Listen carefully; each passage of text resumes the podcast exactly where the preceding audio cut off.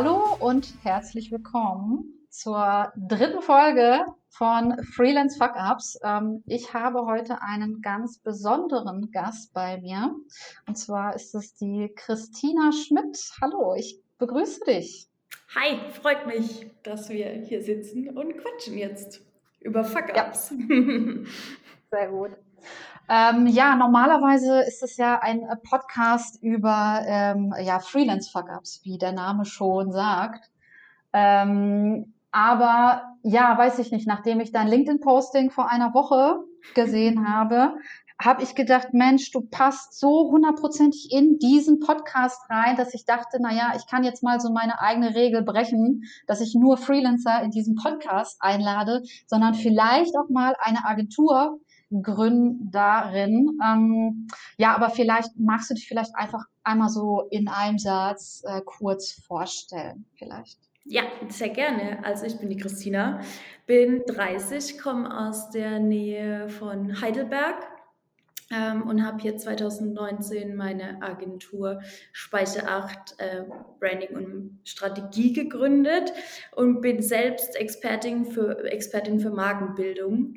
Und und freue mich, heute hier zu sein. Ähm, da hätte ich, glaube ich, schon mal die erste Frage. Ähm, weißt du, ich bin ja auch, oder ich bin ja auch so in so einem, in so einem artverwandten Business drin, auch so Marketing und, ähm, aber ich frage mich trotzdem immer ein bisschen, und das fragen sich vielleicht die Hörerinnen und, und Hörer auch, was heißt es genau Branding? Also was, äh, was macht ihr für eure Kunden? Wie kann man sich das vorstellen? Mhm. Das kriegen wir, ähm, die Frage kriegen wir auch sehr oft gefragt. Ähm, das, wir haben da so unsere eigene äh, Philosophie bei der Sache, weil wir, ich würde mal sagen, wir sind so die Branding-Hardliner unter den äh, Agenturen. Ähm, für uns ist Branding ähm, quasi der Grundstein und das Fundament das eigentlich schon ähm, in den Business Fundamentals für uns ähm, verankert sein sollte, gerade im, im Startup-Bereich. Ähm, mhm. Finden wir das sehr wichtig, dass wenn es ein, ein wachstumsorientiertes Unternehmen werden soll, das Thema Branding von Anfang an mit betreut wird. Ähm, und was wir konkret darunter verstehen, ist eben das Zusammenspiel ähm, aus den Themen Vision, Mission, ähm, also dieses ganze Thema Markenkern, wie positioniere ich mich, was ist meine Zielgruppe? Als ein Teil dann das ganze Thema Markenidentität. Also das ist dann, geht dann für uns viel, viel weiter als ein ganz normales Corporate Design, sondern hat auch was mit der Tonalität. Wie spricht meine Marke? Wie sieht meine Marke aus? Ähm, was sagt meine Marke und was sagt meine Marke auf keinen Fall? Ähm, das ganze Thema und dann gehört für uns zum Thema Branding auch noch ein Stück weit dazu, wie, wie kann ich am besten die Touchpoints, ähm, meine, meine Kunden an den Touchpoints, an denen sie sich befinden, so abholen, dass als erstes ihre Fragen beantwortet sind, aber gleichzeitig auch ähm, mein Markenstandard, was Voice Tone, also meine Markenkonsistenz quasi, ähm, gehalten wird. Deswegen gibt es öfter mal so einen Streit, wo fängt Marketing an, wo hört Branding auf, ähm, was steht über was, was muss erster kommen. Ähm, wir haben da für uns so unsere eigene Definition ähm, gezogen, dass wir Branding als element elementaren Teil sehen, ähm, um Marketing sinnvoll machen zu können. So, das ist mhm. unsere Position. Ja. Was sind denn so eure, so eure typischen Kunden sozusagen? Aus welcher, aus welcher Branche kommen die zum Beispiel? Und was sind so die typischen Probleme sozusagen, mit denen sie sich an euch wenden? Aktuell haben wir gar nicht so wirklich ein krass äh, typisches Kundenprofil, was die Branchen angeht. Ähm, wir machen eigentlich alles ähm, von Technik ähm, bis hin zu gemeinnützigen Bildungseinrichtungen. Ähm, das ist auch so ein Thema, was mir persönlich sehr am Herz liegt. Das ganze Thema Gemeinwohlorientierung ist auch ein Stück weit bei uns in, in unserem Business Purpose, den wir als Agentur haben, verankert. Ähm, Genau. Und die Probleme, die die haben, ist meistens eigentlich das Gleiche. Und das ist ganz lustig, weil wir ja als äh, PPC-Agentur gestartet haben. Wir haben, waren früher eine Performance-Marketing-Agentur. Was heißt PPC? Ach so, Performance-Marketing Genau. meinst du damit einfach? Ne? Also wir Ah, haben mhm. ähm, einfach ganz konsequent ähm, Leute darin unterstützt, Abverkäufe oder Lead-Generierung zu machen auf Facebook oder auf Instagram. Mhm. Und ähm, ja. Entschuldigung. Nee, Entschuldigung, ich wollte dich, ähm, nee, ich wollte nur zwischendurch fragen, wie, wie, ähm, wie kam dann so dieser Umschwung von der Performance Marketing dann zum äh, Branding? Erkläre ich dir gleich. Ähm, geht nämlich so ein bisschen Hand in Hand mit den Problemen, ähm, mit denen Leute zu uns kommen oder Unternehmen zu uns kommen. Wir haben dann nämlich im Thema Performance Marketing ganz oft gesehen, dass, ähm, dass wir gefragt haben, okay, wir machen gerne Werbeanzeigen für euch, aber wie sollen die denn aussehen? Schickt, mir mal, schickt uns mal euer Corporate Design, dass wir natürlich ähm, das anpassen können, dass die Optik dieselbe ist. Und dann war ganz oft die Aussage so, ja, das haben wir so in der Form gar nicht. Und wir so, oh, okay. Aber okay, und um, um dann Texte zu schreiben, dann ähm, gebt uns doch mal irgendwie, wie, wie sieht denn eure Brand Voice aus? Also wofür steht ihr denn? Was wollt ihr denn kommunizieren? Was ist euer Kommunikationsziel? Ah, ich verstehe. Mhm. Und dann war ganz oft die Aussage, ja, das, wir, wir wollen eigentlich einfach nur mehr Umsatz machen. Und das war, ja, Ach ja, ja, das Ja. sie ja alle, ja. ganz genau. Das, das haben wir dann auch gedacht, so, ja, korrekt, aber müssen ja irgendwie kommunizieren, warum ihr, warum er bei euch kaufen soll und nicht bei anderen Leuten. Und ähm, ich persönlich komme ja ähm, voll aus dem Thema Branding und Kommunikation, habe da meinen Master drin gemacht und ähm, das war schon immer so ein, eine Herzensangelegenheit. Ähm, auch in, bei meinen früheren Arbeitgebern war ich immer diejenige, die gesagt hat, okay, ich komme hier jetzt neu rein, ähm, ich fange jetzt gar nicht an, mich groß irgendwie einzurufen, sondern ich will erstmal wissen, Mission, Vision, Values, auf was muss ich mich ja vorbereiten. Und es war da auch schon ganz oft so, dass die gesagt haben, ja, pff, haben wir gar nicht. So, okay, dann fangen wir das jetzt an, dann machen wir das jetzt. Und habe das dort schon gemacht. Und ähm, ja, von dem her kam ich so ein bisschen wie die Jungfrau zum Kind jetzt dazu, dass wir von unserer Performance-Marketing-Agentur jetzt da auch so den Impuls gekriegt haben, eigentlich müssen wir tiefer, tiefer ansetzen. Und ähm, wir sind, also unabhängig von der aktuellen Situation, haben wir ein großartiges Produkt geschaffen, ähm, das jetzt wirklich an einem Punkt ansetzt, wo wir eine krass emotionale Marke aufbauen können und die wirklich, ja, wo ich Spaß daran habe, die Marken zu kreieren ähm, und es einfach ein, ein ganz cooler Prozess ist und wir super happy damit sind. Mhm. Ich habe noch mal zwischendurch noch mal eine Frage. Du hattest es gerade schon erzählt, ähm, dein Social Approach. Ja.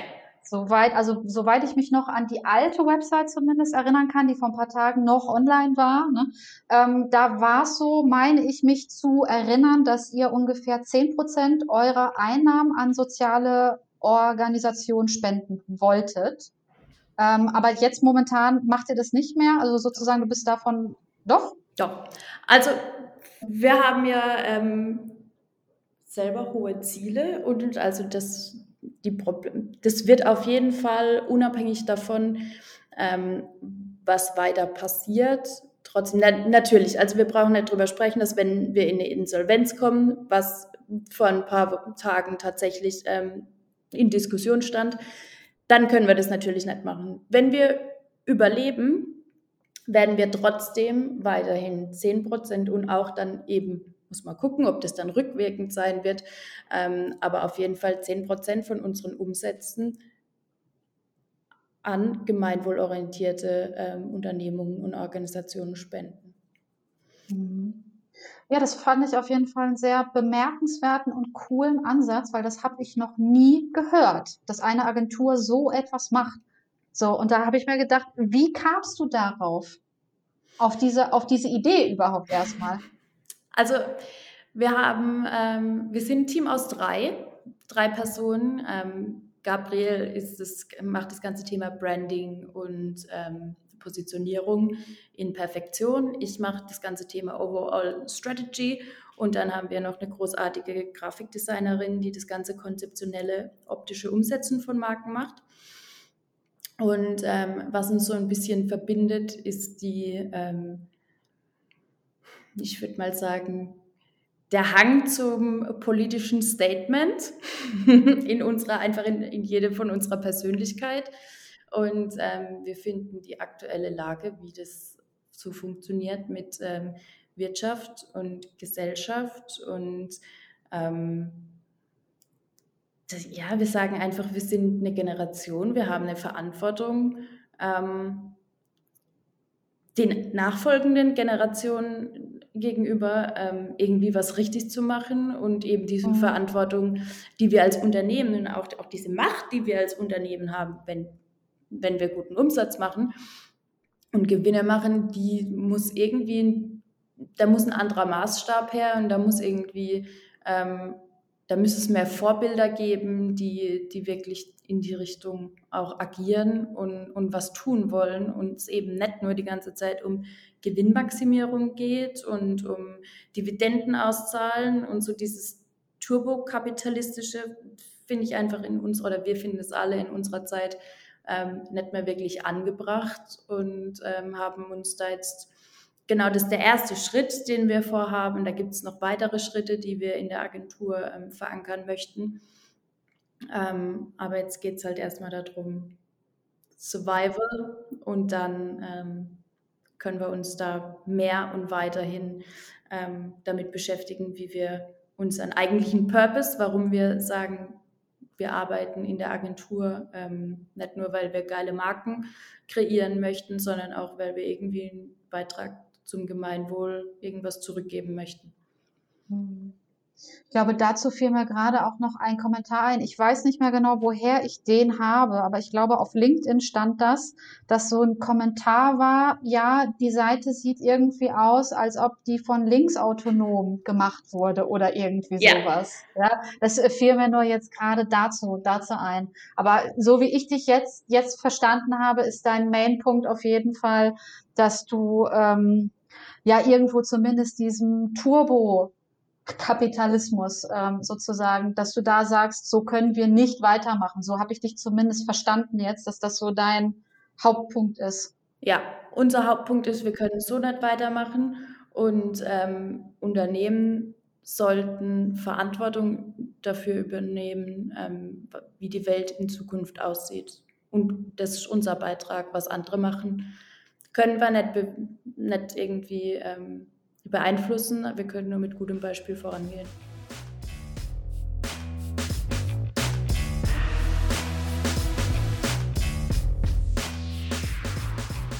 Ja, und zwar dann würde ich jetzt natürlich gerne ähm, auf diesen LinkedIn-Post äh, zu sprechen kommen, äh, über den wir uns ja dann letztendlich auch kennengelernt haben.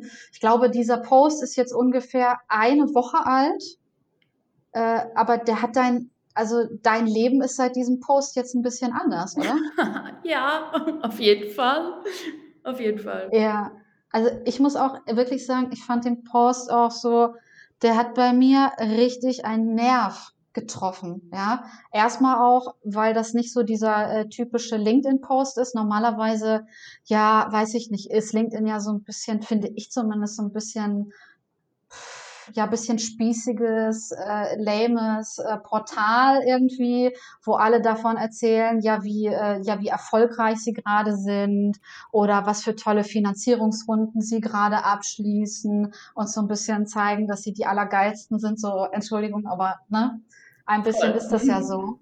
Und äh, ich meine, jetzt kommst du mit deinem Post und äh, schreibst so wortwörtlich, wir sind am Arsch und mit äh, knapp äh, 53k eben Minus und erzählst dann auch so ein bisschen ähm, davon, dass du auch schon äh, bald oder nah am, nah am Burnout dran bist.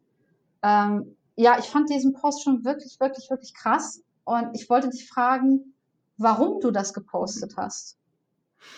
Ähm, es war wirklich ähm, so wie du es gerade gesagt hast, LinkedIn ist so ein bisschen spießig, höher, schneller, weiter. Alle sind erfolgreich, alle machen alles richtig gut. Und ähm, wir sind an dem Punkt gewesen, dass wir gemerkt haben, okay, wir müssen, kommt, kommen wir wahrscheinlich später nochmal drauf zurück, wenn es um den tatsächlichen Fuck-up geht, aber ähm, mhm. dass wir mit dem ganzen Thema Akquise und Kundenakquirierung ähm, bisschen Gas geben müssen. Und ähm, im Marketing ist es aktuell Common Sense, dass du anfängst, wenn du B2B ähm, Leads generieren möchtest, dass du auf LinkedIn dann eben anfängst, Content zu erstellen und zu mhm. ähm, posten. Und das war, glaube ich, mindestens drei oder vier Wochen an unserem Agentur-Whiteboard gestanden, mit drei Ausrufezeichen hinten dran. Ähm, Content posten auf LinkedIn. Und bei mir war wirklich so, mir hat es die Fußzehen hochgerollt, weil ich einfach gedacht habe, so, boah, ich habe keinen Bock, da jetzt irgendwie die 200. zu sein, die irgendwelche Sachen zum Thema Branding raushaut, was im Endeffekt so bösig, ja, was kein Schwein interessiert, weil man es googeln kann. Und mhm. ähm, dann hat mein, mein Kollege gemeint, so, ja, dann hör doch auf, über ähm, Branding zu schreiben oder so, dann red doch einfach über, was, was du so als Unternehmerin, was, was so deine Challenges sind. Und dann habe ich gedacht, so, ja, okay. Und ähm, dann war es halt einfach so, dass ich jetzt als Unternehmerin keine großen, ähm, aktuell keine großen monetären Erfolge ähm, verzeichnen konnte. Und dann habe ich gedacht, so, ja, gut, ähm, ich kann aber nicht anfangen, irgendwelchen Quatsch zu erzählen. Von dem her, dann erzähle ich einfach genauso, wie es ist und vielleicht ähm, hilft es irgendjemand, ähm, der in der gleichen Situation ist, dass er sich vielleicht nicht alleine fühlt oder also der Akquise-Gedanke war in dem Moment einfach komplett weg und ich habe ähm, ich habe gemerkt, dass ich beim Schreiben angefangen habe, Emotionen haben sich aufgebaut. Ich habe auch ein oder zwei Tränchen verdrückt und ähm, habe dann aber gemerkt, okay, wenn ich es runterschreibe, als ich dann fertig war, puh, es wird besser. So mein, mein, ganz, mhm. mein ganzes Innenleben, das ich irgendwie drei, vier, fünf Wochen mit mir rumgetragen habe, wo, wo, ja, das ich nicht rausgelassen habe, wo ich im Endeffekt sowohl privat als auch mit, mein, ähm, mit meinem Team eine Maske aufgehabt habe, ähm, um einfach LinkedIn-Style-mäßig nach außen hin immer noch den Schein zu wahren, dass alles super toll ist und mega erfolgreich. Und als ich das mhm. dann runtergeschrieben hatte, war es für mich wirklich so, uff, okay. Und dann habe ich Erleichterung. voll 100 Prozent. Dann habe ich auf Post gedrückt, habe den Laptop mhm. zugeklappt und bin spazieren gegangen. Und das war für mich dann einfach in dem Moment wirklich, ich würde ich würd mal sagen, Selbsttherapie viel mehr als wirkliche Content-Produktion, weil ich dann einfach mein, ja, mein, mein, mein Innerstes irgendwie abladen konnte und es einfach mal raus hatte. Und ich habe auch nicht darüber nachgedacht, ähm, ob da jetzt Reaktionen kommen. Ich habe eigentlich gedacht, dass keine Reaktion kommt, so wie auf 95 Prozent von meinen anderen LinkedIn-Beiträgen jemals vorher. Da hast du dann halt irgendwie fünf Likes und einer, der dich aus der Schule kennt, schreibt drunter, yeah, voll cool. und denkst so, ja, warum mache ich es eigentlich?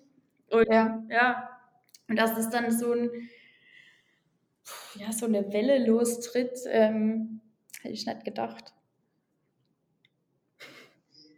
Ja, krass, ja, an dem Punkt, dann war ja plötzlich, also ich habe auch, auch gemerkt, als ich den Post gelesen habe und ich habe den schon relativ früh, glaube ich, so eine Stunde, eine Stunde später vielleicht.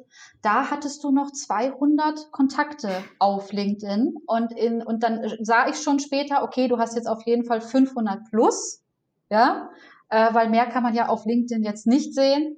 Ähm, aber in, in, äh, in, in einem Interview mit Gründerszene, glaube ich, da sagst du später, du hättest jetzt über 5000, oder?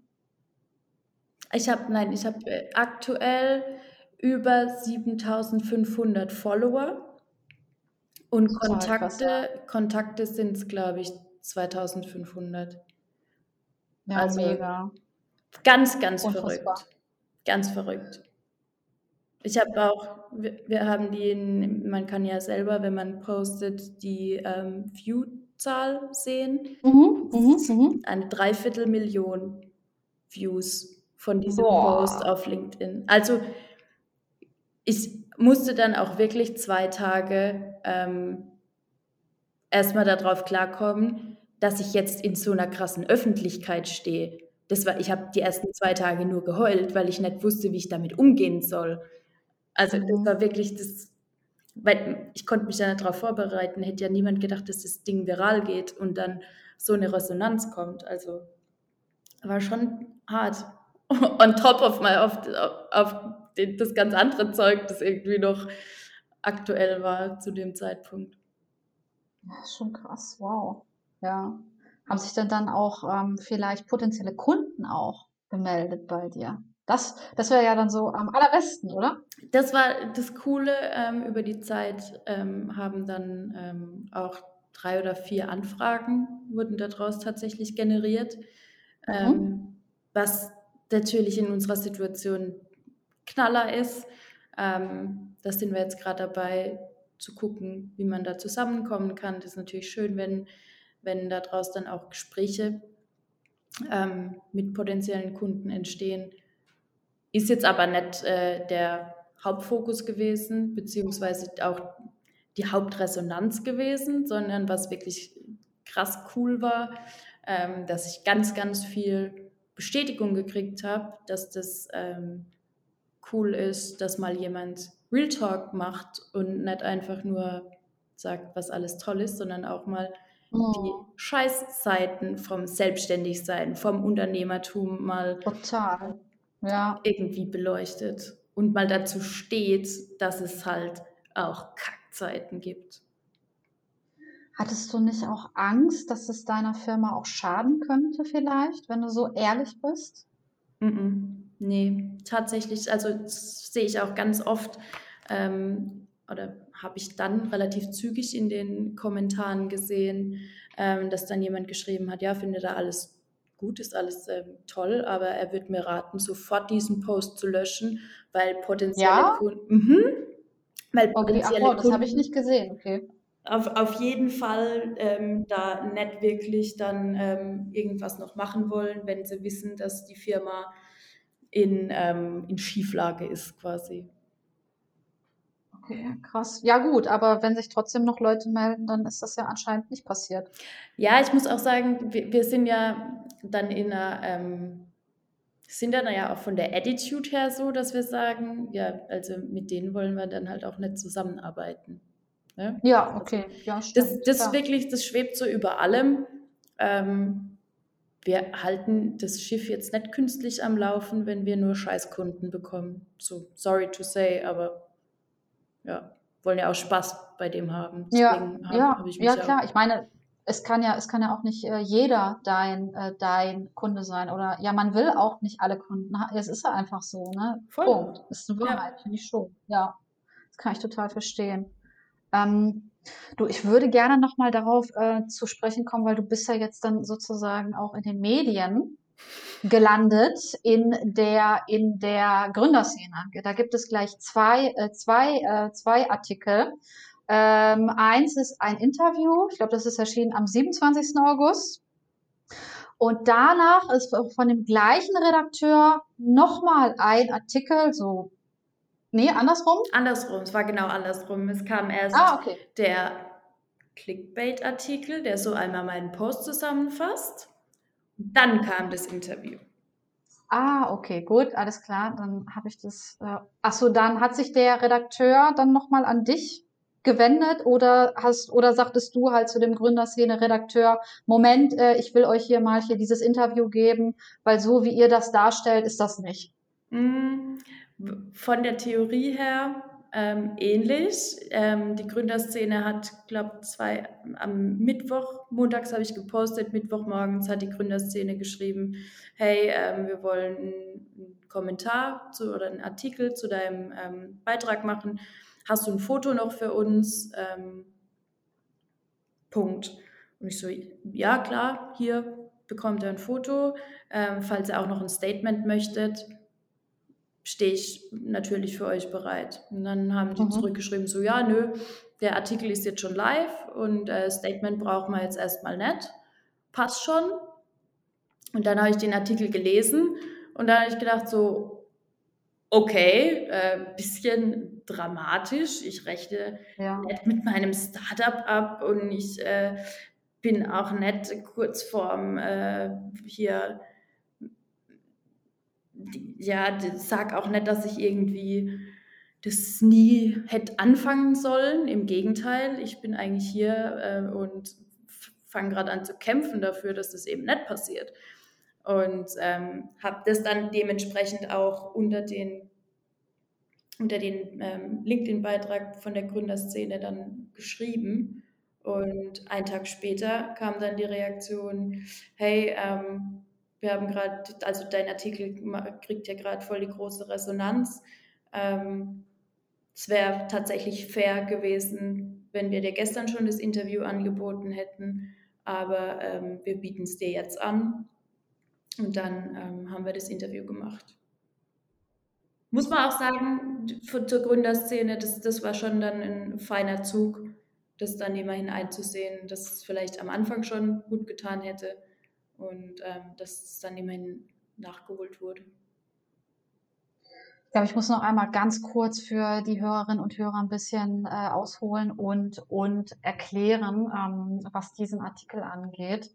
Äh, ich habe den jetzt hier gerade hier gerade vor mir und ähm, die Schlagzeile lautet: Gründerin rechnet mit ihrem Startup ab. Ich könnte im Boden versinken vor Scham. So. Und äh, dazu ähm, auch noch hier dieses, hier dieses Bild, äh, das finde ich auch irgendwie so ein bisschen fragwürdig dazu, ähm, wie diese, also man sieht, wie, äh, wie ähm, hier diese, hier diese Frau auf der, auf der Parkbank sitzt und irgendwie weint und den Sweater und die Kapuze halt darüber hat. Ähm, ja, weiß ich nicht ganz genau. Also ich fand den Artikel tatsächlich schon ein bisschen fragwürdig muss ich ehrlich sagen. Auch so diese, so diese Aussage, die dann dort rauskommt, dass du offenbar ähm, es, äh, ähm, es bereust, dass du deine Agentur aufgezogen hast. Da wollte ich dich nämlich fragen, ist das so? Totaler Quatsch. Beste, immer noch beste Entscheidung in meinem Leben würde ich, also mh, hm, selbst wenn das jetzt ja alles den Bach runtergeht, muss ich mir überlegen, was ich als nächstes gründe weil mhm. ich könnte auf gar keinen Fall unter keinen Umständen jemals wieder ähm, Arbeitnehmer sein. geht nicht. Das kann ich komplett verstehen, weil mir äh, geht es 1000 Prozent auch so. Ja, ich bin ja, ich bin ja, ich bin ja auch so seit einem, so seit einem Jahr selbstständig und ich wollte mich auch schon ganz lange selbstständig machen und ich hatte immer so Angst und ja, und es ist so ein großes Risiko und dies und das. Und jetzt denke ich mir eigentlich die ganze Zeit, ich hätte das schon viel früher machen sollen, aber ich glaube, auch das habe ich hier in diesem Podcast, das erzähle ich jetzt nicht zum ersten Mal. äh, aber das ist echt so. Das ist echt so, ja, das kann ich, das kann ich total verstehen. Genau, ach so, Jetzt kann ich vielleicht die Frage stellen, die ich eingangs eigentlich schon mal stellen wollte. Äh, warum hast du dich selbstständig gemacht eigentlich?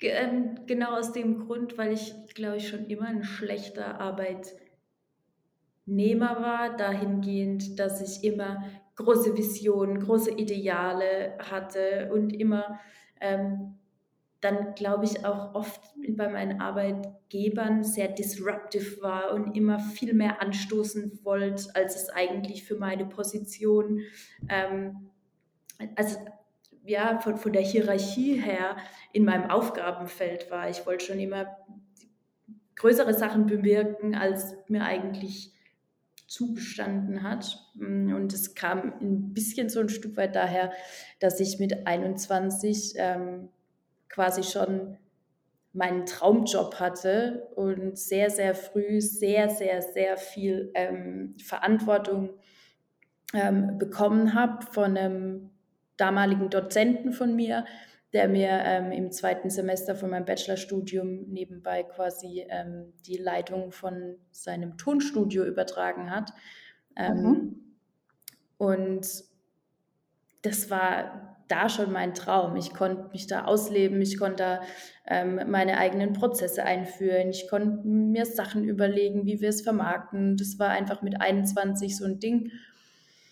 Das, da war ich schon am richtigen Platz und habe das dann nie später in meinem Angestelltenleben ähm, jemals wieder gefühlt. So dieses, mhm. geil, ich kann hier wirklich was bewirken. Und dann war die logische Konsequenz ja, dann muss ich mir irgendwie Räume schaffen, in denen ich was bewirken kann. Dementsprechend war dann der Entschluss relativ, ja, bei, ich bin Bauchmensch. Ähm, zap, zarab, das kam so ein bisschen vom, vom einen auf den anderen Tag, okay, jetzt mache ich's. Mhm. Ähm, und dann hast du ja dann ähm, seit 2019 gibt es dann Speicher genau. 8, richtig? Ja. Woher, woher kommt eigentlich der, äh, der Name? Total unspektakulär und eigentlich hätte ich mir da jetzt auch äh, mittlerweile mal eine geile Geschichte dazu überlegen können, aber ich erzähle ja. euch die äh, echte Geschichte. Mm.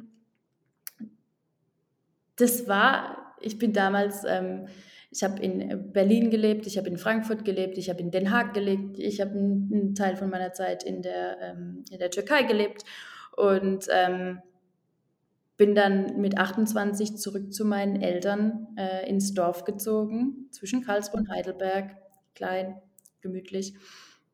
Ähm, und damals war dann der Gedanke, okay, wenn ich mir mein Büro einrichte, weil danach damals noch allein, ähm, dann möchte ich den Speicher von meinen Eltern vom Haus ausbauen und da mache ich mein Büro rein. Und das wäre dann der mhm. Speicher 8 gewesen, wegen der Hausnummer noch dazu. okay. Ist nie passiert, aber der Name war irgendwie dann ein Programm und hat sich cool angehört und ähm, ist jetzt immer noch so ein Stück weit einfach Teil. Hm, verstehe. Die ja. Ursprungsidee so ein bisschen mitgezogen.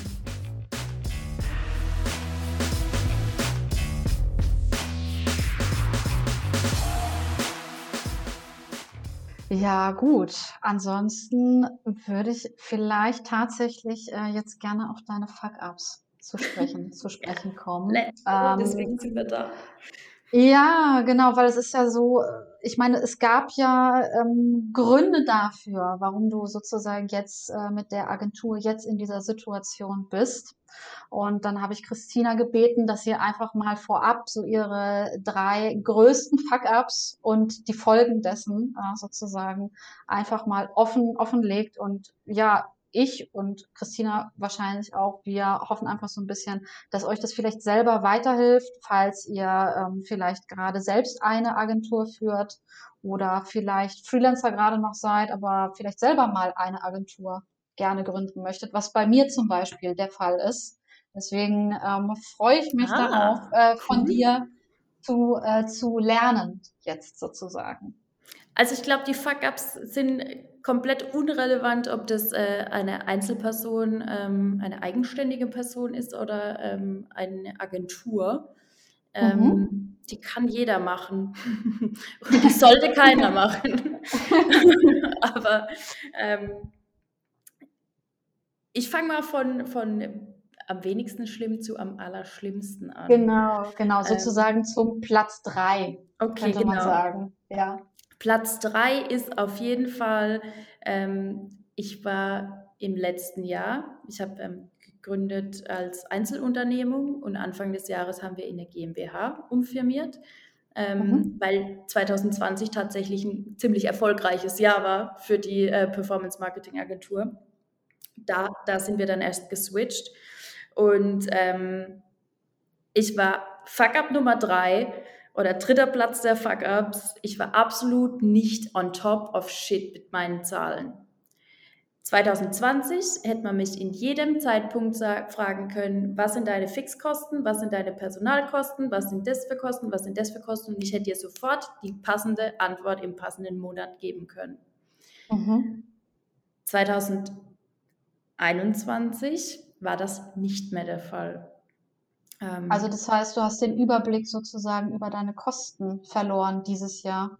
Ja, ähm, kurz die Hintergrundinfo, vielleicht auch für alle äh, Gründer, die als Einzelunternehmung gegründet haben und dann irgendwann mal zur GmbH werden wollen.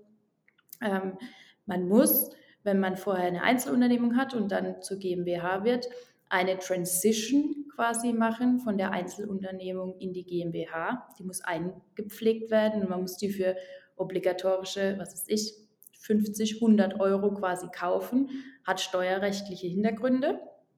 Und dann ist man in so einer ganz, ganz blöden äh, der Zwitterphase, ähm, wo sowohl die GmbH existiert als auch die Einzelunternehmung. Und mhm. dann hat man irgendwie noch zwei Konten und kann das eine Konto nicht löschen, weil noch irgendwelche Buchungen davon abgehen. Und das ist so ein Wirrwarr, der ging bei uns so drei Monate lang. Mhm, und das okay. hat es mir komplett zerhagelt, ähm, dass ich wirklich ganz genau wusste, wo, wo gehen meine Kosten ab, wo gehen meine Kosten hin. Und ähm, da habe ich es dann bis, bis vor zwei Wochen nicht wirklich mehr geschafft aufzuholen, weil es dann einfach auch ein Riesenbatzen für mich war, ähm, den ich von mir weggeschoben habe. Hm, okay, also du wusstest schon so, hm, da ähm, ist vielleicht irgendwas, was jetzt nicht so ganz passt. Und ja. dann hast du erstmal gesagt, okay, ich, ja, okay, ja gut, aber auch das, ich kann das total verstehen. Ich meine, ja, das kann ich schon verstehen. Ich weiß, das sollte man als Gründerin vor allem nicht machen, aber ich kann verstehen, wie es dazu kommen konnte. Ja. Ich, ich auch. Also das ist jetzt nicht so, dass ich sage, ähm, das sind, ist ein unverständlicher Fehler. Das sind ja auch Sachen, man will sich ja eigentlich auch keine Gedanken darüber machen. Dann hast du ein Daily Business, dann äh, hast du eigentlich einen Steuerberater, wo du denkst, ja, der soll sich doch eigentlich um sowas kümmern, dass ich meine BWAs kriege. Dann ist es halt manchmal so, dass der Steuerberater dann irgendwie auch nicht hinterherkommt. Dann hat man mal drei, vier, fünf, fünf Monate keine BWAs bekommen und denkt dann ab einem gewissen Punkt irgendwann, oh, ich will vielleicht auch gar keine BWAs kriegen, weil dann muss ich mich damit befassen. Und das war genau vor zwei Wochen dann der Punkt, wo ich da saß und gedacht habe, fuck, dass es so scheiße aussieht, hätte ich nicht gedacht. Und dann steht es da aber schwarz auf weiß und dann denkst du so, oh, okay. Ähm, deswegen Tipp aus diesem Fuck-up, wer jetzt guckt, auf jeden Fall, dass es gar nicht erst so weit kommt, dass ihr irgendwie denkt, nee, ich hab, jetzt habe ich erst recht keinen Bock mehr, mich damit zu befassen, weil ich gar nicht weiß, weil ich gar nicht wissen will, wie es aussieht. Das, mhm. ähm, das war der erste Fuck-up, den ich gemacht habe. Und da bin ich ein, ein, Stück weit sauer auf mich im, im Nachhinein, weil das ähm, da muss man nicht äh, die hellste Kerze auf der Torte dazu sein und keine super extra Skills dafür haben. Ähm, mhm. Das war einfach nur Faulheit und Augen zu. Ja, aber wie gesagt, ich fand auch irgendwie total menschlich. Total menschlich.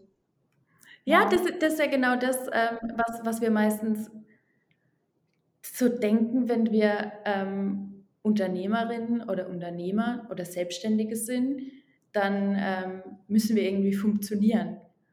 Und wir sind aber immer noch trotzdem alle Menschen. Wir haben Befindlichkeiten, Emotionen, ähm, Ängste vor allem und ähm, Stärken und Schwächen. Und manchmal ist man dann einfach in einer Situation, wo man sich jetzt halt nicht auch noch mit seiner vierten Stärke beschäftigen will, weil vielleicht privat noch irgendwas gerade ansteht, was, was irgendwie nicht so gut läuft. Und ich, meine, unser Leben besteht ja nicht zu 100 Prozent nur aus, aus Job oder aus Unternehmersein. Wir haben ja auch noch andere mhm. Bereiche, in denen wir sind, leben, vegetieren. Ähm, und ja, das unterschätzt man, glaube ich, und manchmal gesteht man sich das auch nicht wirklich ein, dass es, ja, dass es Not tut, auch im Unternehmertum, seinem, also sich als Mensch Platz zu lassen.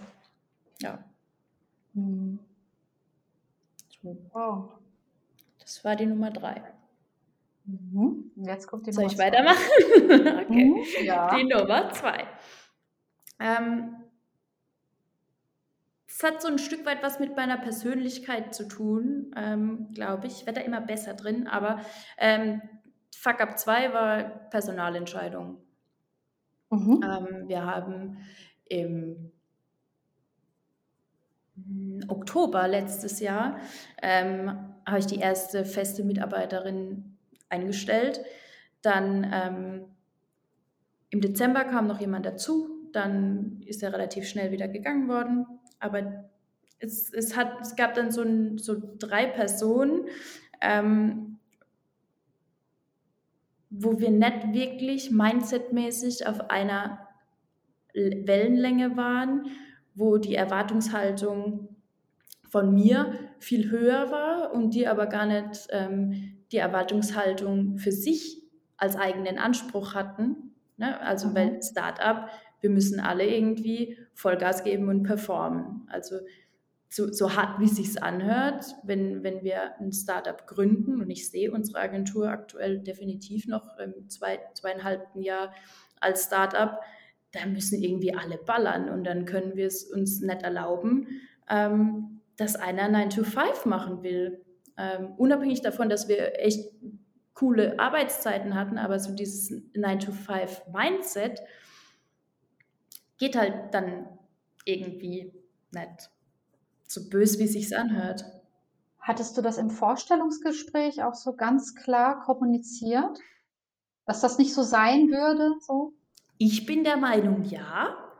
Ähm, ist ja dann aber auch immer wieder was anderes, wie die andere Person das aufnimmt. Also ich war der Meinung, dass ich es relativ klar formuliert habe. Und ähm, dann gab es halt, das, das, ich sage jetzt mal, die Extended Version vom Fuck-Up war dann auch einfach zu lange ähm, zu warten, dann wirklich einen Cut zu machen, weil man irgendwie denkt, so ja, ist ja eigentlich, er macht ja seine Sachen schon gewissenhaft und oder sie, also ich will da jetzt gar kein Geschlecht irgendwie rauskristallisieren oder ähm, vielleicht kommt irgendwann noch der Knack, dass es irgendwie einfach ein bisschen länger dauert und ähm, ich habe da einfach viel Geld verheizt ähm, mhm. weil ich nicht die böse Christina sein will, die jetzt halt zu schnell jemanden kündigt. Aber wenn ich an mein mhm. Business, ich meine, ich muss ja als Unternehmerin an mein du Business musst. denken. Du musst, ja, klar. Und dann muss ich halt da sagen, so ja, sorry, also bevor mein Business untergeht, musst du leider gehen so, so leid, wie es mir tut, weil die menschlich waren alle absolut feine Personen, also to the fullest. Ähm, war auch, haben auch alle toll ins Team gepasst. Aber wenn der Drive halt dann irgendwie ab einem gewissen Punkt nicht stimmt, hätte man, und, und ich habe ähm, Gespräche geführt, also nicht so, dass ich dann irgendwie nach sieben Monaten die Leute aus, also aus dem Himmel habe fallen lassen, weil ich dann auf einmal gesagt habe, so hey, sorry, sondern ähm, schon in den Dialog gegangen, so, so, da muss ein bisschen mehr kommen und so weiter und so fort. Ähm, aber ja, ab irgendeinem Zeitpunkt muss man halt auch einen Hammer fallen lassen. Und ähm, als Startup bin ich mittlerweile der Überzeugung, wenn das, ähm, wenn man, wenn sich schnell abzeichnet, dass vom Mindset her nicht passt, kann man da auch schneller den Hammer fallen lassen.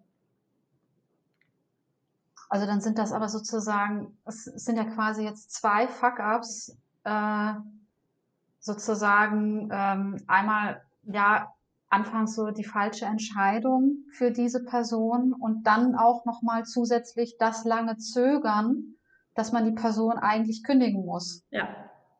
Weil ja, kündigen ist ja auch absolute Scheiße. Das macht überhaupt keinen Spaß. Also, ne, du, du nimmst ne, einer Person erstmal die Lebensgrundlage, weil, ja, natürlich, sie können dann zum Arbeitsamt gehen, wenn ich kündige, kriegen Arbeitslosengeld, aber das ist ja auch nicht die Erfüllung und das, die Leute sind ja auch gern hergekommen. Ne? Also, dementsprechend, das, das ist halt einfach eine Scheißaufgabe, die dann aber in dem Moment dazugehört und ähm, dann darf man auch gerne, ähm, das ist nämlich das Learning daraus, mhm. dein eigenes Business geht vor zu jeder Zeit. Und da ist dann auch manchmal einfach kein Platz dafür, Leuten mal noch vier, sechs, acht Wochen Zeit zu geben, sondern mhm.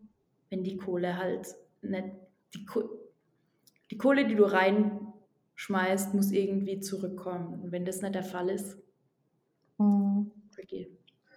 stelle ich mir auch schwierig vor, dass man auch als sozusagen jetzt in dieser Position, wie du jetzt bist, Gründerin mit mehreren Leuten, die für dich arbeiten, ähm, dass man dort halt auch mal solche harten Entscheidungen treffen muss.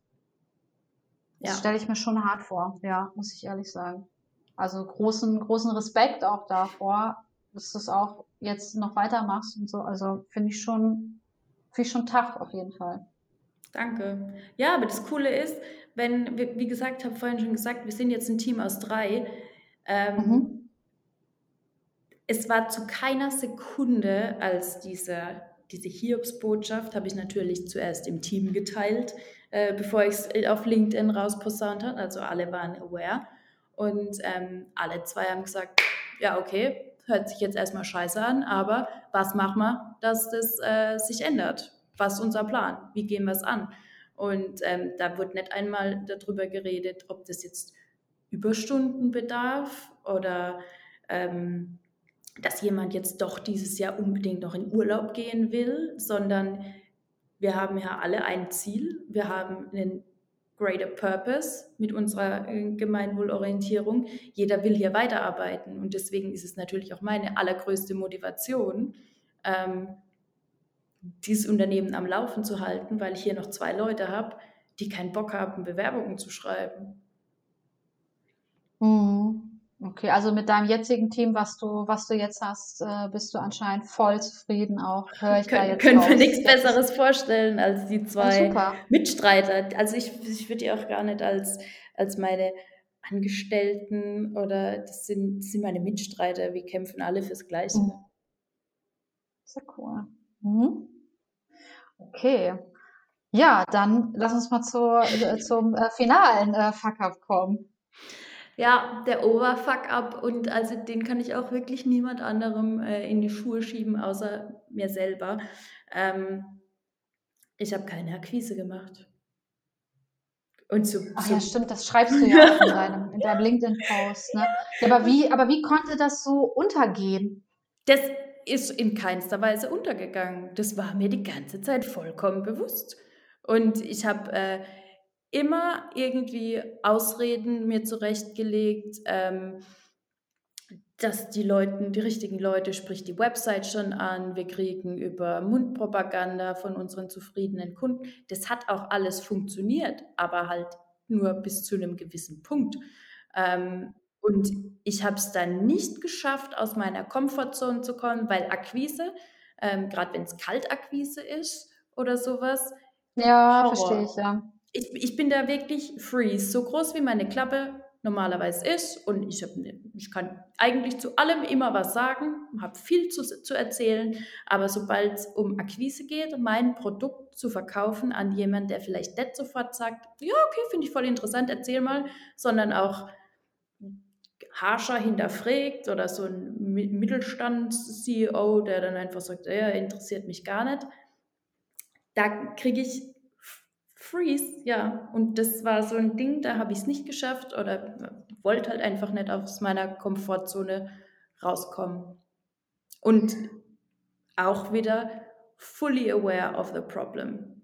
Und das ist auch wieder was, was mich so krass ärgert an mir selber. Aber die Hättest du nicht ja, Ganz, ganz kurz nur Zwischenfrage. Ähm, hättest du nicht äh, zum Beispiel einen Sales Manager einstellen können oder, oder halt Freelance vielleicht auch jemand, also jemand, der dir halt diese Akquiseaufgabe abnimmt? Das hätte man ja auch machen können, wenn man sich selber nicht so wohl fühlt. Absolut. Ähm, das ist auch, ähm, vielleicht war das auch der eigentliche Fuck-up, einfach nicht zu sehen, ähm, dass wenn ich es nicht mache, dass ich dann unbedingt jemand brauche, das alternativ macht. Mhm. Ich kann dir jetzt in, äh, einen Grund dafür geben, naja, oder meine Gedanken dazu geben, weil ein Grund ist nicht, aber ich habe einfach irgendwie immer Angst gehabt, dass jemand, ähm, der wirklich so Hardcore-Sales macht, ähm, unseren Purpose nicht richtig rüberbringt und auch uns als, als Agentur. Also für mich ist das Schlimmste, wenn mich ein Vertriebler anruft wo ich ganz genau weiß, der macht jetzt Einwandsbehandlung, wenn ich einmal sage nein. Das geht mir so auf den Sack, dass ich einfach, wenn ich was von anderen Leuten scheiße finde, will ich das selber nicht machen. Und ich hatte einfach, glaube ich, auch Schiss davor, dass wenn ich mhm. jemand einstelle, dass der dann anfängt, Einwandsbehandlungen bei Leuten zu machen, wo mir es die Fingernägel und die Fußnägel hochzieht, wo ich denke so, ah nein, mach das nicht, das ist schön. Wenn ihr so. Ähm, aber ähm, muss man irgendwie, ja, war der Fuck up. Hab was draus gelernt. Wir haben jetzt seit letzter Woche ähm, eine Sales-Kollegin. Mhm. Und ähm, ja, hätten wir früher machen können. Hat schon, hat schon funktioniert.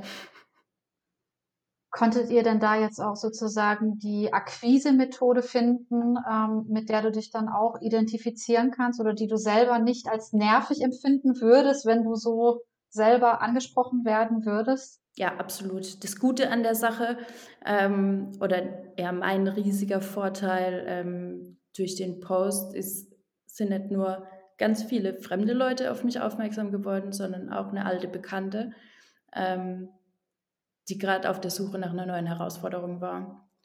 Und mhm, die mhm. selbst, ähm, also wirklich Hardcore-Selling macht, aber eben, eben Social Selling, ähm, eben nicht mit Sales-Skripten und so weiter, sondern die einfach gut da drin ist, Stories zu erzählen.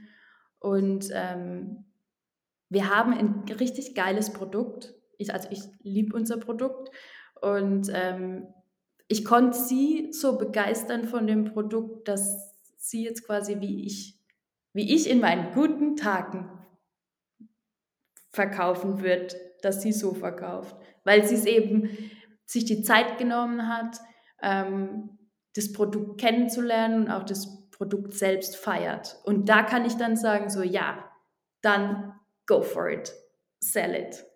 Ähm, weil ich weiß, dass, dass sie dann die richtigen Sachen sagt und nicht auf Biegen und Brechen aus Provisionsgier das rausknallt. Wie genau kann man sich das vorstellen, Social Selling? Ich meine, ich glaube, das höre ich jetzt so zum zweiten Mal ungefähr, so dieses Buzzword, Social Selling. Wie kann man sich das vorstellen? Mm, also es geht, glaube ich, einfach darum, ich glaube, ich kann besser sagen, was Social Selling nicht ist. Ähm, und das ist eben genau das Thema auf Biegen und Brechen, ähm, einfach sein Produkt verkaufen zu wollen, ohne Rücksicht darauf, ähm, ob der Kunde tatsächlich davon profitiert jetzt oder nicht.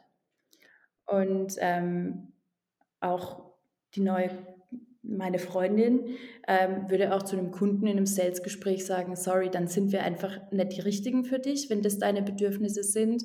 Ähm, mhm. Dann kommen wir an der Stelle jetzt nicht zusammen.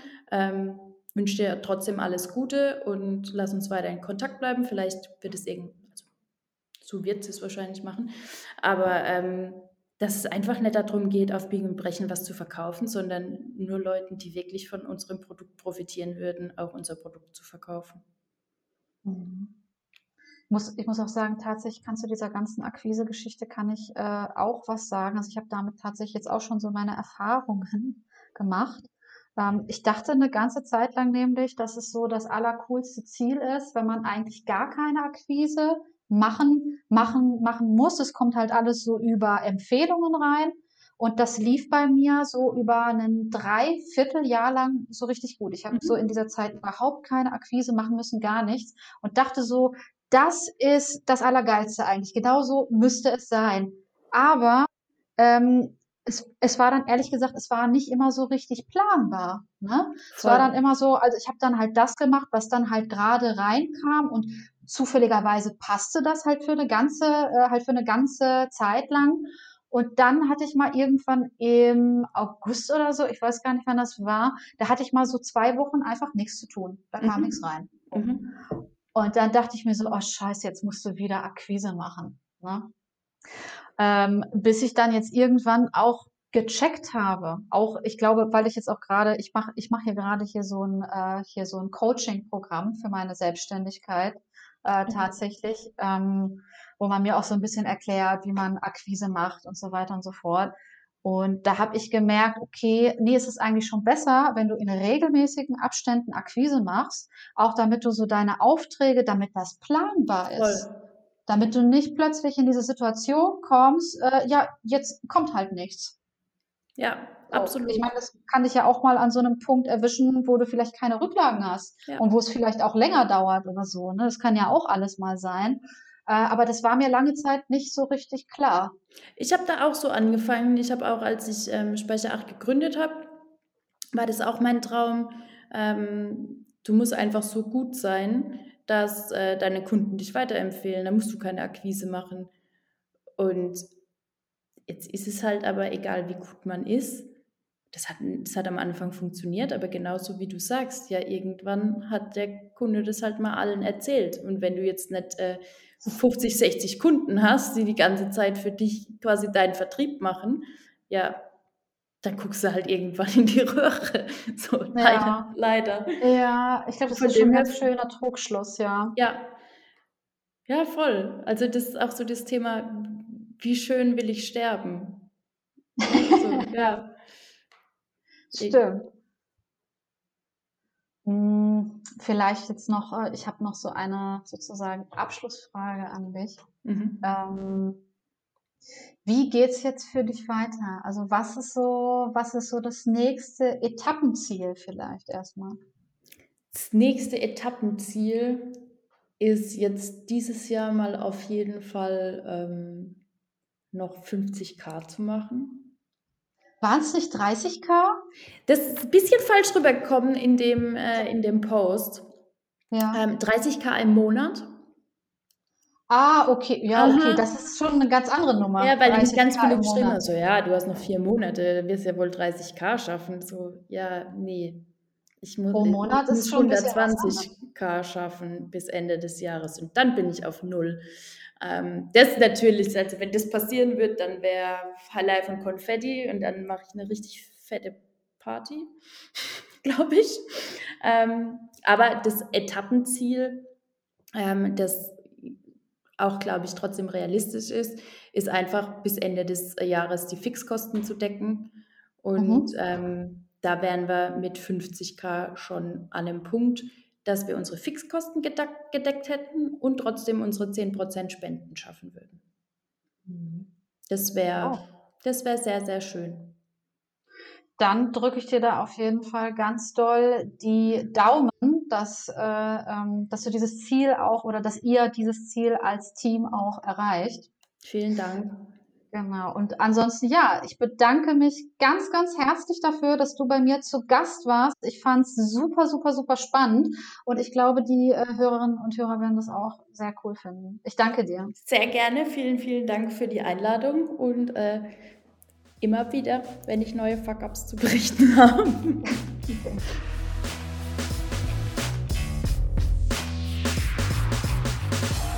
So, das war nun also die Folge, die ein bisschen aus der Reihe tanzt ähm, mit der Agenturgründerin Christina Schmidt von Speicher 8. Äh, wenn ihr mit ihr Kontakt aufnehmen wollt und wenn ihr vielleicht selber Hilfe beim Branding braucht, ähm, dann wendet euch doch gerne per E-Mail an sie. Äh, ich äh, werde ihre oder die Website von äh, Speicher 8 werde ich in die Show Notes packen. Das könnt ihr euch gerne mal anschauen.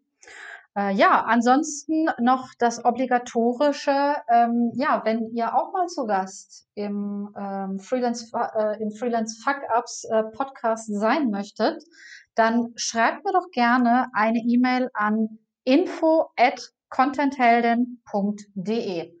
Ansonsten bedanke ich mich ganz herzlich fürs Zuhören. Ich hoffe, es hat euch Spaß gemacht. Ich hoffe, ihr konntet was daraus lernen. Und ja, dann bis zum nächsten Mal.